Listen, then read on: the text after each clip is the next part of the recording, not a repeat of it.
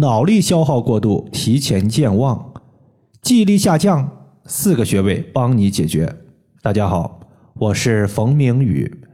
有位朋友和我说：“冯老师，我还不到三十岁，就感觉自己好像得了健忘症一样，平时丢三落四的。上周末下楼取个快递，出门前还不断的提醒自己要拿钥匙、拿手机。关上门之后才发现，只拿了手机。”没有拿钥匙，最后家里边一个人没有，我花了五十块钱叫了个开锁才打开门。这种错事干的太多了，我年纪轻轻就记性特别差，有没有解决的方法？留言的这位患者呢，他自己是做市场调研的，公司待遇不错，就是压力比较大，平时需要记的东西多，用脑也多，在工作当中丢三落四，记忆力明显衰退的情况。我相信这位朋友的绝非个例，在不少的白领精英当中，很多人都面临着记忆力衰退的困境。有一种病症，我们把它叫做数码痴呆症，就是长期使用数码产品的白领人群，可能是工作强度大，也可能是睡眠不足，或者是精神紧张、不良生活习惯，都有可能。从这位朋友的一个舌苔上来看的话，舌头淡白，舌头边缘齿痕明显，舌头像是刚刚被水洗过一样，明显存在气血不足和痰湿淤堵。针对这种情况，我们分别用到了关元穴、劳宫穴、足三里穴和绝骨穴。留言的患者最初呢，他老妈是我微信群的一个学员。有一天呢，他老妈就和我讲说，他儿子半年前开始出现。脑子不太灵光的情况，以前他的记忆力超级好，客户的资料全部记在他的脑子里，随时都能拿出来用。现在呢，他得不断的写便签看手机、翻笔记本，不然的话，转眼就会忘事儿。因为记忆力下降这情况，甚至呢还去医院做过头颅的 MRI，但是呢也没查出来啥问题。医生给的建议就是多休息，别太累。但是也没说出个所以然来，所以我把孩子的情况和老师说说，看看到底是咋回事能不能通过艾灸来解决。从中医的角度来说的话，大脑、心、肾这三个脏器是紧密相连的。简单说，就是肾好的人，脑子一般不会太差，因为肾主骨生髓，这个髓其实就是大脑的营养来源。所以说啊，如果一个人肾不太好，那么大脑可能会受到一定的影响。我记得在去年的时候就和大家分享过一个案例，就是一位家长，他的孩子呢是高中，在上高中的时候，前半段成绩非常优异，后半段呢因为自己染上了一个就是自慰和手淫的情况，导致呢伤到了肾，后来呢就记忆力下降，成绩一落千丈。后来呢，也是通过一个补肾的方法，才把记忆力给调好。首先，我们用到的穴位叫做关元穴。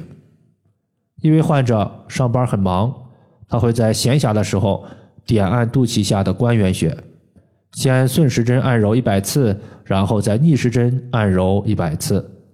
晚上睡觉的时候贴敷个自发热艾灸贴，贴在关元穴来增强效果。关元穴。是元气储藏的一个关卡，是男子藏精、女子蓄血的好地方。随着年龄的增长，肾气会逐渐减少，但是艾灸关元穴可以刺激肾气的活跃，肾气足够，那么脑的营养就充足，自然就不容易出现记忆力差。关元穴在肚脐下三寸。其次呢，就是心。中医认为心主神明，也就是说，心掌管着人的思维意识、记忆等功能。心和大脑之间的联系呢，是通过经络和血液实现的。心血不足，大脑得不到充分的滋养，人就容易出现失眠、神经衰弱，进而诱发记忆力下降。这种情况可以养心，多用劳宫穴。我之前呢就碰到过一个手指。发麻发木的患者，他每天没事呢，就是鼓掌，啪啪啪的鼓掌，坚持了两三个月，不仅手的麻木消失了，还增强了记忆力。早上背东西速度特别快。如果你感觉鼓掌刺激劳宫穴太吵，也可以在睡前用另一只手的大拇指按压手心的劳宫穴，按压三十到五十次就可以了。左手和右手都揉一揉，按一按。想要增强效果，你也可以把大号的绿烟艾灸罐直接绑在手心，直接艾灸也可以。